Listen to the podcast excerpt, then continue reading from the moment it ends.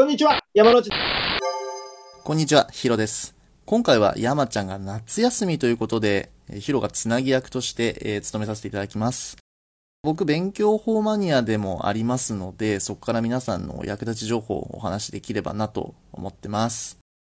突然ですが、皆さんは、授業中しっかりと起きて、授業の話聞いてますか？僕はですね、高校生の時はずーっと寝ていました。いや、もちろんですね、授業がつまらなくて寝ていたわけではありません。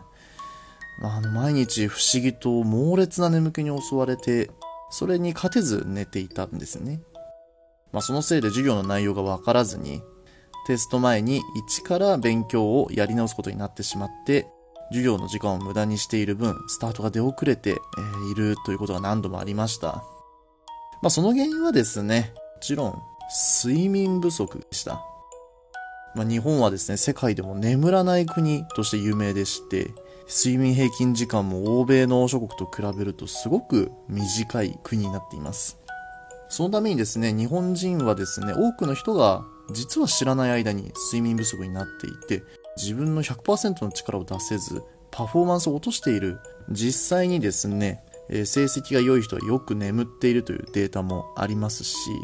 記憶力や集中力、判断力が睡眠不足によって低下することも分かっています。というわけでですね、以前ツイッターで山ちゃんがお勧めしていた合格睡眠という本からですね、成績を伸ばすための睡眠の方法というものをご紹介していきたいと思います。まず睡眠のポイント一つ目。睡眠時間は8時間を目指そうというものです。え、8時間も寝なきゃいけないの？と思ってしまった人多いのではないでしょうか。実際にですね、日本人の10代の半数程度は平均睡眠時間がたったの6時間です。ただ、人間としてはそれでは睡眠不足の状況になっているんです。え、私6時間睡眠でも全然調子悪くないもんと思ってる人いるのではないでしょうか。ここで一つ問題なのが、睡眠不足とはなかなか自分で自覚できないものでもあります。え、でも僕6時間睡眠にして勉強時間を確保しないと成績落ちちゃうよ？と思う人いると思います。そこで一つ提案なのが、まず1日のスケジュール、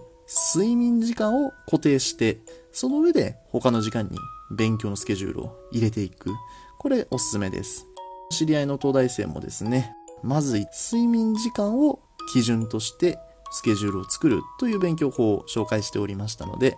その方法でやってみましょう。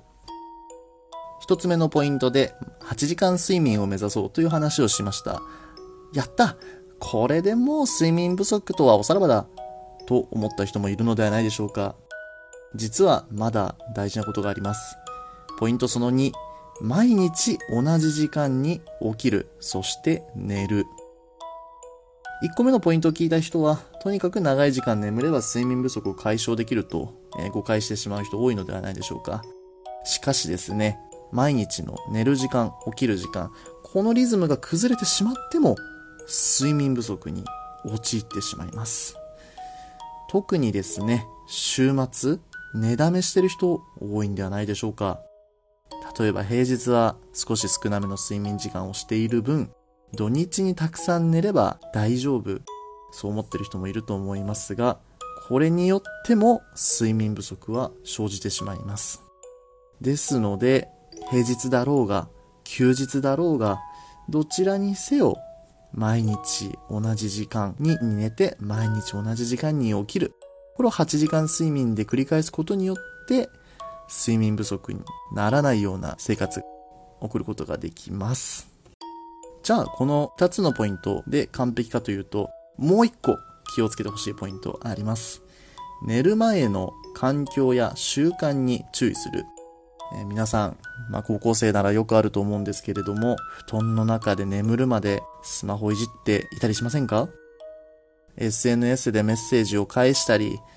YouTube で好きな YouTuber の動画を見ていたり、それでうとうとして眠りにつくなんてことをしていると、これもまた睡眠不足を招く要因になります。